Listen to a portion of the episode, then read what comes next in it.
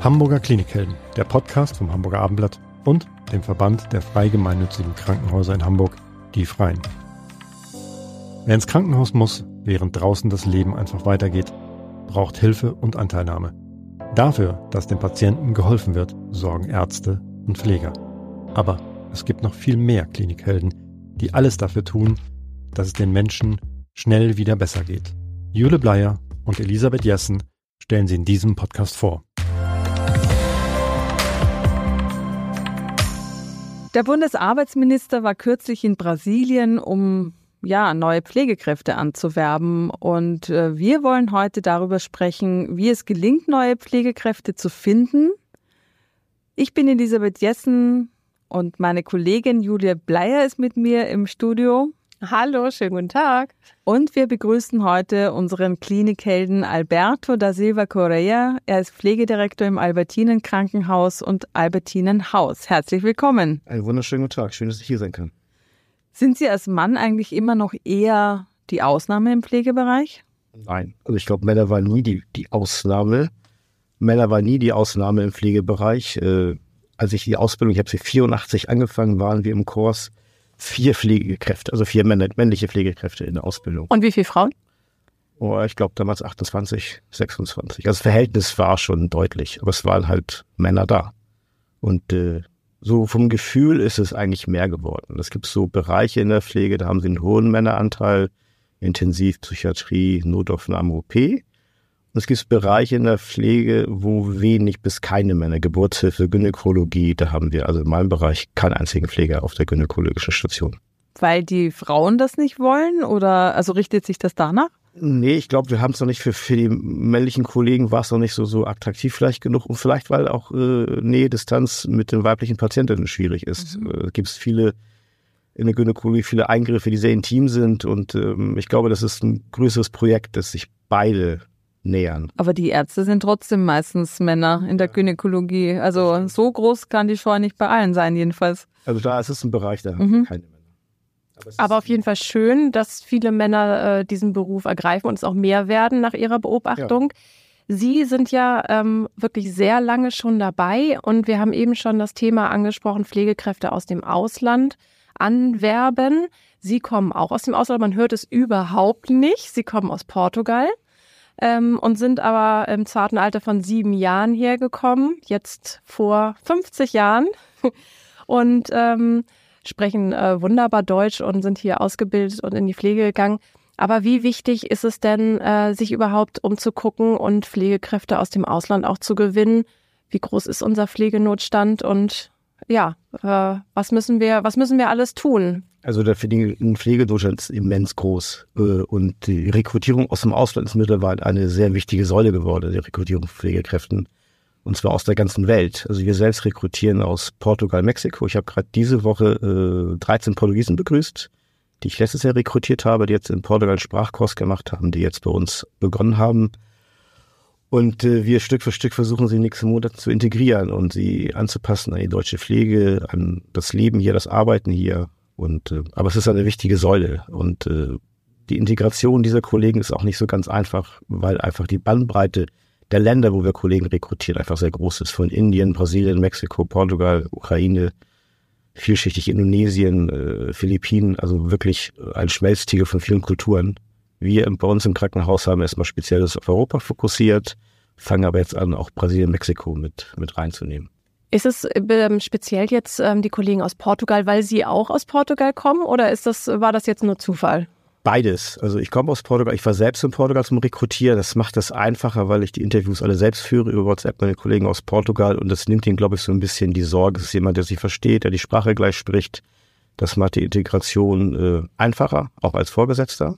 Wie funktioniert denn das? Also wie, wie rekrutieren Sie? Wie kommen Sie an die Leute ran? Also, wie läuft das ab? Erzählen Sie mal genauer. Wir haben ein Unternehmen, mit dem wir zusammenarbeiten. Ähm, die gehen in die Unis. Ich schicke auch Kolleginnen äh, los, die selbst vor zwei Jahren gekommen sind. Die gehen in ihre alten Unis los nach Portugal und äh, halten Vorträge, weil ich selbst, ich war selbst schon da und habe Vorträge gehalten über die Pflege hier und äh, ich finde es ganz gut, die authentischen Zeugen, die selbst vor zwei Jahren an der Uni waren, die dann hier sind, die gehen mit die schicke ich mit der Firma los und die werben ihre, ihre Kolleginnen an. und Kollegen. Und die kommen dann zu uns und äh, ich kriege dann eine Liste von 10, 12 Kandidaten und dann machen wir WhatsApp-Interviews, sprechen mit denen, was auf sie zukommt, was sie für ihn erwarten, Ängste, Wünsche, welche Fachbereiche sie gerne arbeiten möchten. Und äh, wenn wir uns einig werden, dann stellen wir sie ein. Dann machen sie in Portugal einen Sprachkurs und es dauert meistens so neun Monate, bis sie B2-Niveau haben. Und wie gesagt, und letzte Woche habe ich dann 13 Kollegen begrüßt bei uns. Sie sprechen ja von, äh, von der Sprache, die Sie lernen müssen. Sie haben aber auch gesagt, Sie rekrutieren an der Uni. Das heißt, die Ausbildung im Ausland ist ja anders als in ja, Deutschland offenbar. An der Uni, wir haben alle Bachelor. Die Kolleginnen und Kollegen, die kommen. Also diese Pflegeschulen, die es hier gibt, die gibt es nee, anderswo nicht. Das ist eine universitäre Ausbildung in den Ländern.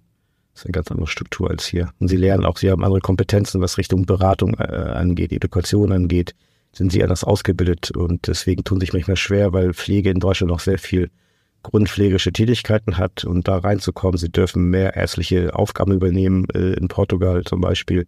Hier ist es Stück für Stück mit, mit Einarbeitung, dass sie auch diese Sachen übernehmen können, aber es ist ein Prozess.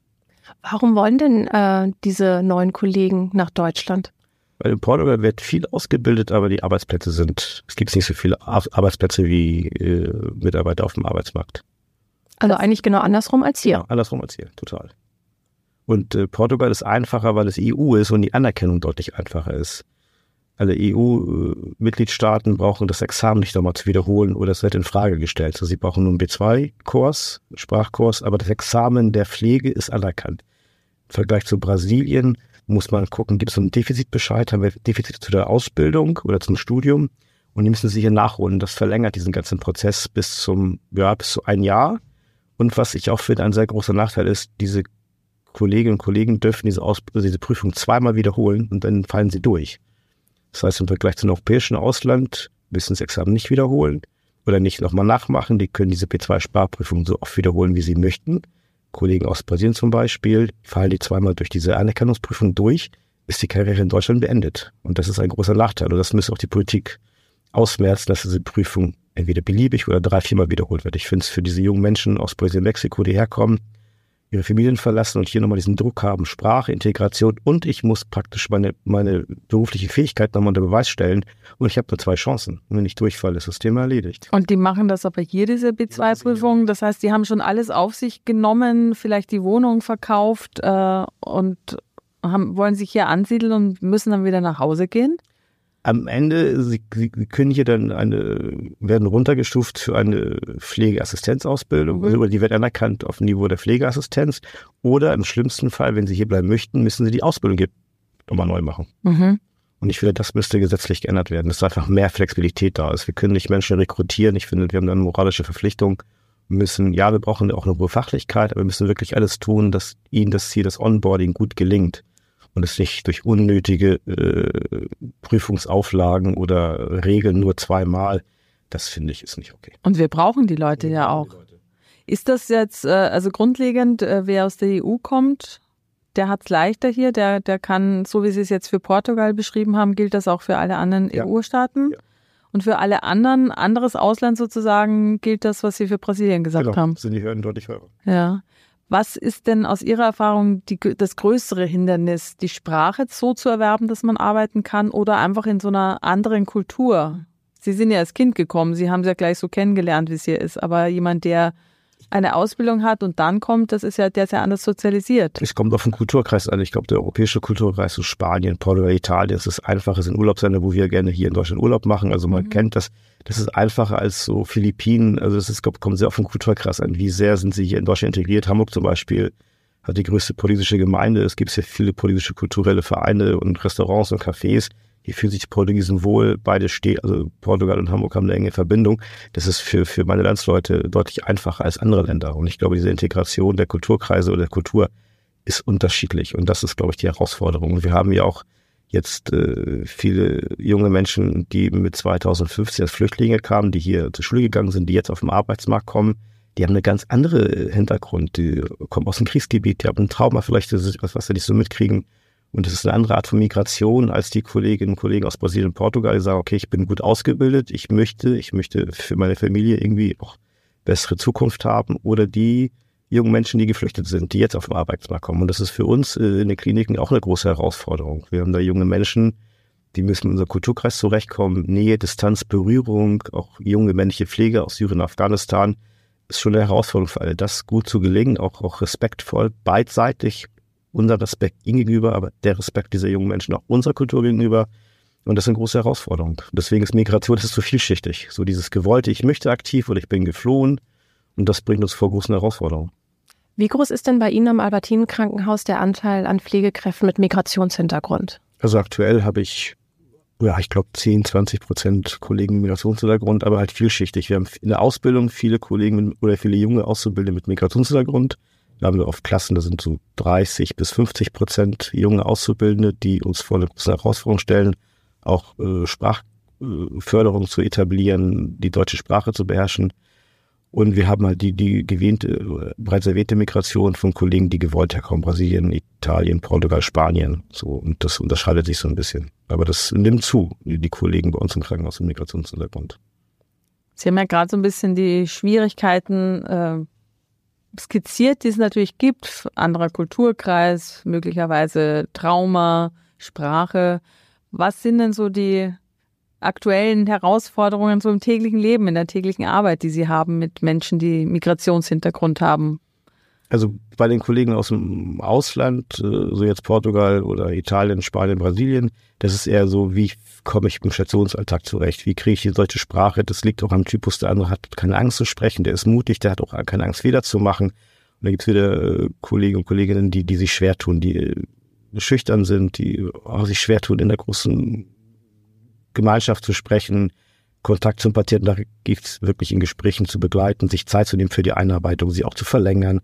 Weil es das Ziel, dass sie eine eigene Patientengruppe alleine versorgen. Und das sind so zehn bis zwölf Patienten und da brauche ich eine hohe Sprachkompetenz. Und das liegt aber auch sehr individuell. Und da sind wir mit den Kollegen täglich im Dialog, auch mit dem Unternehmer zusammenarbeiten. Über ein Jahr begleiten sie die und äh, gucken, dass wir wirklich zielgerichtet gucken, dass wir die Einarbeitung verlängern. Nochmal einen extra Sprachkurs, der auf B2 aufbaut. Da bin ich auch in Kontakt und äh, die Führungskräfte jeweils vor Ort. Die jungen Auszubildenden, da haben wir immer unterschiedliche Themen. Da habe ich ab und zu Gespräche, wo es zu Konflikten kommt, äh, wegen Intimität, Berührung, äh, Nähe, Distanz, sich von einer Frau was sagen zu lassen. Aber ich möchte so junge Männer mit 18 äh, im Büro sitzen, wo wir nochmal das Rollenbild mal versuchen zu klären. Freundlich und nett, aber auch mit einer gewissen Zielrichtung, dass es hier es gewisse Regeln gibt und wir hier anders miteinander umgehen. Und da versuche ich die jungen Menschen mitzunehmen, aber gleichzeitig auch zu sagen, dass gewisse Sachen irgendwie nicht gehen. Und das ist eine tägliche Herausforderung. Aber es gelingt immer denen auch zu verstehen, warum sie das, warum wir das machen, warum es nicht nach Geschlechtern geht, wenn jemand äh, eine Anordnung trifft. Und es ist unabhängig vom Geschlecht, sondern der trifft in seiner Rolle eine Anordnung. Und das muss man mit diesen jungen Männern, die kennen es nicht anders. Und das ist auch die zu begleiten. Aber es klingt immer ganz gut. Jetzt kommen die ja hierher und brauchen natürlich auch eine Wohnung. Hilft das Krankenhaus da? Helfen Sie da irgendwie mit? Oder wo, wo kommen die unter? Das ist ja auch äh, total schwer, wenn man schon in der Stadt ist, eine neue Bleibe zu finden. Genau, wir haben Wohnraum und stellen es zur Verfügung, wird aber dadurch, dass es Mehrwert, äh, tägliche Herausforderungen versuchen, wo können wir noch Wohnraum schaffen. Mussten das in den letzten Jahren aber begrenzen. So also für ein Jahr stellen wir das zur Verfügung, aber dann müssen die Kollegen sich was suchen, aber dann entstehen Begegnung, Beziehung, WGs und es ist einfacher, als wenn ich so komme und aktiv suchen muss. Aber für ein Jahr kriegen wir das gut geregelt und dann machen sie sich auf den Weg. Aber die Herausforderung, wenn wir zunehmend rekrutieren, wird nochmal ein großes Thema werden. Wohnraum ist generell ein Riesenproblem in Hamburg, gerade für diese mhm. Kollegen ist es ein Riesenthema. Wie lange bleiben denn die Kollegen so? Es gibt es eine höhere Abbrecherquote? Gehen viele wieder zurück in ihr Heimatland oder, oder äh, ähm, kämpfen die sich durch und bleiben dann? Also die meisten bleiben. Die meisten holen auch ihre Partner nach. Gerade jetzt aus Portugal habe ich die ersten Gespräche, wo sie ihre Partner nachholen. Helfen wir äh, auch suchen, einen Job für sie zu finden.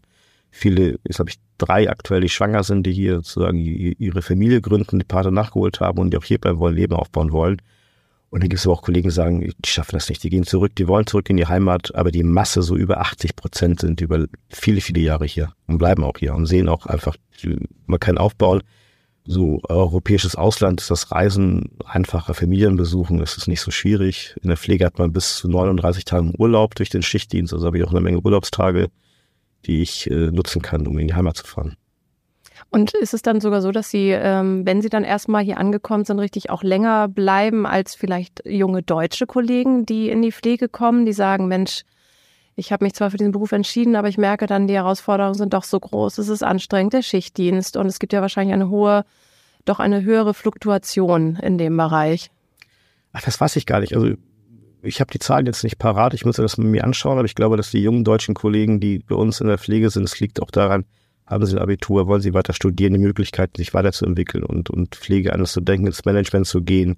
Da gibt es schon eine Veränderung. Äh, was spannend ist, dass die fast kein Kollege aus Portugal Teilzeit arbeitet, aber viele junge deutsche Kollegen und in Teilzeit arbeiten. Also die arbeiten Vollzeit und also da merkt man schon Unterschied dass viele äh, meine jungen Mitarbeiter auch nach dem Examen sagen, ich würde gerne mit Teilzeit beginnen, also gar keine volle Stelle und dann das reduzieren. Kein Wunder, dass man keine, nicht genug Pflegekräfte hat. Das ist ja auch in so vielen anderen Bereichen. Die Work-Life-Balance steht bei vielen jungen Leuten über allem und dann nehmen die lieber in Kauf, dass sie weniger verdienen. Das ist eine große Herausforderung. Also nicht ja. nur in meinem Beruf, sondern glaube ich Gesamtgesellschaft. Ja, ja. Ich, ich bin sehr gespannt, wohin das Ganze geht. Hm. Ähm, aber diese Teilzeitquote und dieses sich veränderte Work-Life-Balance äh, ist schon ein spannendes Thema. Pflege ist anstrengend, ja. Aber ich weiß nicht, ob das zwingend immer alles so äh, Teilzeit sein muss. Aber wie Sie sagten, das wird eine große Herausforderung werden. Nicht nur in der Pflege. Ja, ja. Arbeiten Sie denn selbst noch am Bett? Nein, das schaffe ich gar nicht. Nein. Also, nein, nein. Ich habe fast 25, 30 Jahre am Bett gearbeitet. Habe ich gar nicht. Erst Corona hochkam und wir nicht wussten, so, was passiert, ich dachte, okay, ist Worst-Case-Szenario einarbeiten lassen wieder und dann wieder ins Bett. Dann waren Sie wieder dabei. Also wäre ich dabei, es war nicht notwendig. Ich bin mhm. von Haus aus Intensivkrankenpfleger, wie viele jetzt in der Intensivstation gearbeitet und wir wussten damals nicht, was auf uns zukommt. Da habe ich schon gedanklich gesagt, okay, du musst dich wieder einarbeiten lassen und zur Not musst du das Management ruhen lassen und dann musst du wieder ins Bett. Das wäre dann auch möglich gewesen. Sie sind ja jetzt schon seit Jahrzehnten dabei in diesem Beruf. Was hat sich denn aus Ihrer Sicht gewandelt? Wie ist es anders geworden? Ist es anders geworden? Ich glaube, es ist vielschichtig. Also für uns Pflegenden ist es vieles anders geworden. Ich weiß noch, als junger Auszubildender, äh, ich habe damals in Rissen gelernt, gab es Chefarztvisite und die Stationsleitung hat für Chefarzt einen Kuchen gebacken und das auf dem Blatt dürfte sich keiner hinsetzen. Das ist heute nicht mehr möglich, also sehr unvorstellbar, dass äh, eine Leitung für einen Chefarzt einen Kuchen backt für die Chefarztvisite. Also das hat sich deutlich verändert. Pflege ist mittlerweile aus dem Krankenhaus, aus dem Gestaltungsprozess, also mitarbeiten, nach Lösungen suchen, gar nicht mehr wegzudenken. Pflege spielt eine große Rolle, wie man so ein Krankenhaus führt, gestaltet, Probleme löst. Der ist Pflege nicht wegzudenken. Da haben wir eine große Rolle übernommen, was auch richtig ist und wichtig ist. Gleichzeitig hat sich Pflege entwickelt. Man kann das heute studieren. Wir haben in Hamburg die HAW, wo Pflege studiert, Wissenschaft, Management, Pädagogik. Wir sind deutlich professioneller geworden und forschen in der Pflege. Also das ist wirklich anders geworden. Gleichzeitig ist aber auch der Mangel über die Jahrzehnte nicht besser geworden. Ich bin im Mangel groß geworden. Und viele Jahrzehnte war Pflege eher so ein Kostenfaktor in den Kliniken. In letzter Zeit wandelt sich das. Es gibt ein Pflegebudget, es gibt Untergrenzen. Da hat sich wirklich einiges getan. Ich finde zu spät. Und jetzt haben wir einen Fachkräftemangel und machen uns auf den Weg und haben noch nicht immer die richtige Lösung. Was, was wären denn richtige Lösungen? Also eben das Rekrutieren haben wir jetzt besprochen von Kollegen aus dem, aus dem Ausland und es denen eben leichter machen. Was ist aber, was für Lösungen gibt es aus Ihrer Sicht noch? Ich glaube, es ist vielschichtig. Eine Lösung ist schon Pflege wird beteiligt. Es wird Pflege geguckt, was leistet Pflege, wie, wie messe ich Pflege, also wie viel Pflege brauche ich pro Patient. Das ist ja schon getan worden. Ich denke, das ist ein, ein Schritt in die richtige Richtung. Es hat schon einen Tickdruck rausgenommen aus den Kliniken, aber nicht komplett. Und ich glaube, diese Teilhabe der Pflege, dieses als Profession anzuerkennen und Arbeitsbedingungen zu verändern. Gleichzeitig ist es aber auch schwierig, weil Pflege oder das Krankenhaussystem, es ist 24 Stunden, sieben Tage die Woche. Und äh, viele suchen nach Arbeitszeitmodellen, die so in diesem Kernarbeitszeit liegen. Aber gleichzeitig brauche ich Pflegekräfte und andere Kollegen und Kolleginnen am Wochenende, am Feiertag, an Silvester, an Weihnachten, nach den Weihnachten. Das können wir nicht wegdiskutieren. Und das läuft so ein bisschen konträr gegen die junge Generation gerade, die gerade diese, diese, die Zeit nicht so attraktiv findet. Und das macht es herausfordernd. Und die Belastung muss irgendwie runter, sozusagen. Pflege ist ja was sehr Sinnhaftes und dieses, ich habe Zeit am Patienten und dieses sich Zeit zu nehmen und äh, da zu sein. Das Pflege ist ja in vielen Lebenslagen sind wir tätig. Krisenhafte Situationen, Patienten kommen in die Kliniken, haben existenzielle Ängste und da ist Pflege wirksam. Und oft, wenn Sie Pflegenden fragen, fehlt Ihnen genau diese Zeit. Wenn Ihnen jemand anspricht und sagt, ich habe gerade eine schwere Diagnose erfahren, hast, haben Sie mal zehn Minuten Zeit, sich hinzusetzen, mir die Hand zu halten, einfach nur da sein. Und wenn sie dafür keine Zeit haben, dann, dann hat die Pflege den Eindruck, ich bin nicht wirksam. Ich, ich kann nicht bei ihm mich hinsetzen, wenn ein junger Mensch erfährt, er hat eine schwierige Diagnose, er will einfach nur, nur da sein. Und man muss gar nicht viel reden, die Hand halten, einfach nur da sein, wieder rausgehen. Und durch aber diese Taktung, dieser Patientenwechsel, diese Schnelle, fehlt uns diese Zeit. Und das ist das, was viele Pflegende so wieder aus der Pflege raustreiben, weil eigentlich möchten wir sinnhaft tätig sein, wir möchten begleiten, wir möchten äh, die Menschen in dieser Situation helfen. Und es macht Pflege auch so attraktiv, diese Vielschichtigkeit, wo ich wirksam bin. Und der Arzt ist ja mehrere, vielleicht bei einer OP, bei einer langen paar Stunden am Patienten, kriegt der Patient aber gar nicht mit. Dann guckt er nochmal zur Visite rein. Aber Sie als Pflegekräfte sind ja die, die tagtäglich von morgens bis abends sich um die Patienten kümmern, mit denen man also als Patient auch wirklich viel Kontakt hat. Genau. Nicht der Arzt. Nee, und auch die Angehörigen, dieses Begleiten. Ja, genau. Das Erklären, äh, die Ärzte spielt auch eine wichtige Rolle, aber Pflege fehlt oft diese Zeit, sich Zeit zu nehmen und zu begleiten und da zu sein und dann auch die richtigen Pflegemaßnahmen auf den Weg zu bringen und sich für Pflegehandlungen auch Zeit zu nehmen und nicht mal in einer gewissen Taktung. Und, das treibt Pflegen oder hat viele Pflegen aus der Pflege auch ausgetrieben. Dieses, ja, ich, ich habe einen sinnhaften Beruf und es ist sinnstiftend und ich möchte es tun, aber das, es fehlt mir einfach die Zeit dafür, es zu tun. Das geht ja aber dann eben nur dadurch, dass man mehr wird, also dass es mehr Pflegekräfte Mehr Pflegekräfte gibt. oder weniger Patienten im Krankenhaus. Das ist ja die Frage wohin geht die Reise? Wir sind auf dem Weg dahin. Herr Lauterbach macht viele Gesetze, das Thema Ambulatisierung. Also mhm. ich glaube, man muss beides äh, gucken. Wir als Bevölkerung muss fragen, muss ich wegen alles ins Krankenhaus? Muss ich wegen jeder Bagatelle nachts um drei in Notaufnahme gehen? Ich glaube, beide, wir müssen beides denken. Am Ende brauchen wir Pflegekräfte, aber auch die Struktur Krankenhaus, äh, Gesundheitswesen, auch da brauchen wir Veränderungen. Ich glaube, man kann nicht einseitig, wir brauchen Pflegekräfte, Pflegekräfte oder auch, auch ärztliche Kollegen werden in Zukunft vielleicht weniger werden ohne uns Gedanken zu machen, wie das System weiter funktioniert. Sie haben ja vorher gesagt, äh, Portugal zum Beispiel bildet mehr aus, als es selber an Bedarf hat. Erstens, warum macht Portugal das? Das kostet ja wahrscheinlich auch Geld, die Ausbildung. Die studieren ja. Und ähm, ist das in anderen Ländern auch so? Und ich war irgendwie beruhigt vorhin, als Sie das erzählt haben, andererseits, weil wir nehmen diesen Ländern dann nichts weg an Kompetenz, äh, während wir in anderen Bereichen vielleicht, ja, Know-how abschöpfen, ist in dem, also in diesem Fall halt kein Problem, weil es genügend davon gibt. Also ich weiß gar nicht, ob wie Portugal damit umgeht. Es ist einfach ein Studiengang und ich glaube, mhm. da gibt es keine Begrenzung und äh, Portugal ist ja so ein bisschen staatlich und privat organisiert. Und äh, Kollegen versuchen da einfach diesen Beruf zu ergreifen und dann zu gucken, was passiert. Und in Brasilien ist auch, wo Herr Heil jetzt gerade ist, die bilden auch zu viel aus, mhm. haben einen, einen deutlich geringeren Bedarf, als sie ausbilden. Und äh, da gibt es auch gewisse Abkommen, dass man genau nur in Länder rekrutiert, wo es halt keinen Mangel gibt. Also da gibt es auch gesetzliche Abkommen in diesen Ländern. Ah, ja. sagen, da, da, da gehen wir nicht gezielt rein. Wir wollen den Mangel da nicht noch verschärfen. Wir haben jetzt über die Probleme gesprochen, die ähm, äh, Pflegekräfte haben, die herkommen zu uns. Wie ist es denn auf Seiten der Patienten? Wie gehen die denn damit um, wenn ähm, Pflegekräfte aus anderen Nationen bei ihnen am Bett stehen, die vielleicht sich nicht so gut, äh, ja eben die Sprache noch nicht so gut können, die sich dann vielleicht äh, die dann äh, ein Patient, der eh schon, der fühlt sich ausgeliefert im Krankenhaus, er muss auf die Menschen, die dort sind, vertrauen, er gibt so viel ab und dann steht da jemand vor ihm, der, ähm, ja, mit dem man sich vielleicht gar nicht wirklich verständigen kann. Führt das auch zu Problemen? Vereinzelt, ja. Im Großen und Ganzen haben wir da wirklich auch positive Rückmeldungen äh, der Patienten und Patientinnen, aber es gibt vereinzelt sicherlich Konfl kleine Konflikte, wo es einfach Sprachschwierigkeiten gab. Und so schnell wir das mitkriegen, versuchen wir auch sofort eine Lösung herbeizurufen, mit den Patienten zu sprechen, das zu, zu, zu begleiten, auch mit den Kollegen zu besprechen. Aber im Großen und Ganzen ist das relativ die mir bekannten, also nicht alles kriegt man ja mit, aber die mir bekannten Situationen waren wirklich gering. gering. Und versuchen auch die Kollegen zum Beispiel am Anfang, versuchen wir eine Geburtshilfe wenig Kollegen und Kolleginnen einzusetzen, weil da die Sprachkompetenz schon größer ist, also oder die Anforderung größer, Intensivstation, Notaufnahme, da versuchen wir die Kollegen erst nach ein, zwei Jahren, dass sie da starten, also intensiv Notaufnahme und die Gynäkologie. Also da, wo man so schnelle Zurufe braucht, weil es irgendwie plötzlich genau. ganz hektisch und schnell gehen muss und auf den Punkt. Da sagen wir zu den Kollegen auch aus Portugal, nach zwei Jahren haben wir auch genau das, sie wollen sich weiterentwickeln, sind zwei Jahre da, haben ihre hohe Sprachkompetenz und dann wechseln intensiv OP, Notaufnahme. Das ist auch für sie so ein Entwicklungsschritt. Aber da haben wir so, so auch Schutz für uns und damit der Druck für beide Seiten nicht so groß gesagt, das ist jetzt ein zweiter Step, dass sie da äh, arbeiten können. Ist es für manche, so wie äh, wenn in Portugal alle studieren, auch ein bisschen frustrierend, wenn sie hierher kommen und im Prinzip ja mehr können, als ihnen hier abverlangt wird? Am Anfang ja und ähm, Stück für Stück, wo die Sprachkompetenz größer wird und auch die, das Portfolio, was ich alles tun kann, da wird es ein bisschen weniger. Und, mhm. haben, und die wollen na klar früher äh, sich weiterentwickeln, wollen auch intensiv wir haben jetzt Kollegen, die gehen in die Führungskräfte, sind stellvertretende Leitungen, die machen Praxisanleitungen, also die haben einen großen Drang, sich schnell weiterzuentwickeln. Und äh, das klingt auch ganz gut. Das, viele sind auch da wirklich motiviert, die Sprache noch besser zu beherrschen, dass sie gerade in diesem Praxisanleiter Education, da brauche ich eine hohe Sprachkompetenz, weil ich jungen Auszubildenden Pflege beibringe. Und da haben wir viele Kollegen und Kolleginnen, die jetzt starten und da weiter wollen.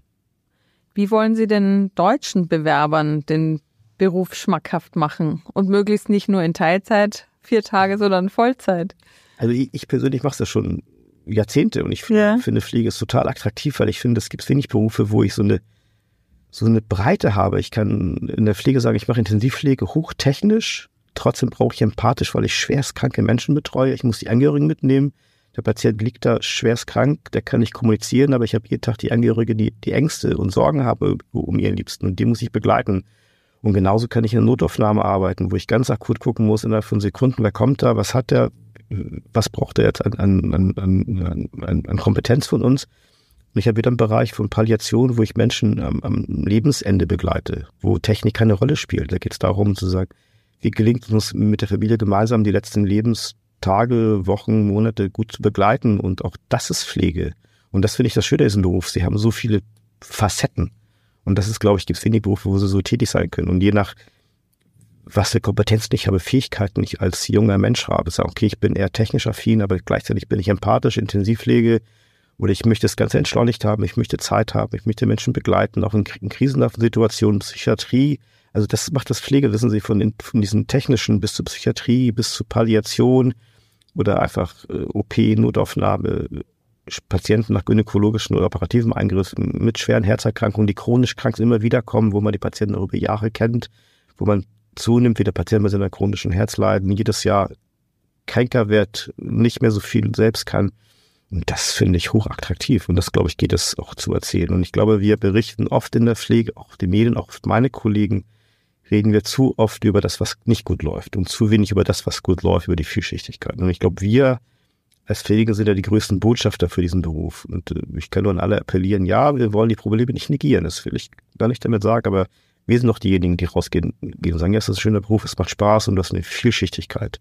Und die Probleme sind da, ja, aber nur gemeinsam kriegen wir das gelöst. Und da würde ich mir wünschen, dass mehr Kollegen, die auch in Talkshows Gäste sind, dass sie viel mehr erzählen, wie schön das ist. Und der Anteil der Probleme vielleicht auch ein bisschen geringer wird in den ganzen Medialen. Weil wenn man so das so liest, dann liest man immer Schwierigkeiten und das läuft nicht gut und Stress und Work-Life-Balance funktioniert nicht. Weil es zu wenig das Schöne des Berufes. Das müssten wir verändern. Ja, schön, dass Sie heute mal ein Plädoyer gehalten haben und das Schöne hervorgehoben haben. Und zwar ein flammendes, ja. Aber auch die Probleme eben angesprochen, das haben wir hier auch. Herr Korea, ganz herzlichen Dank, dass Sie hier gewesen sind und diesen äh, spannenden Einblick gegeben haben. Dankeschön. Tschüss. Tschüss.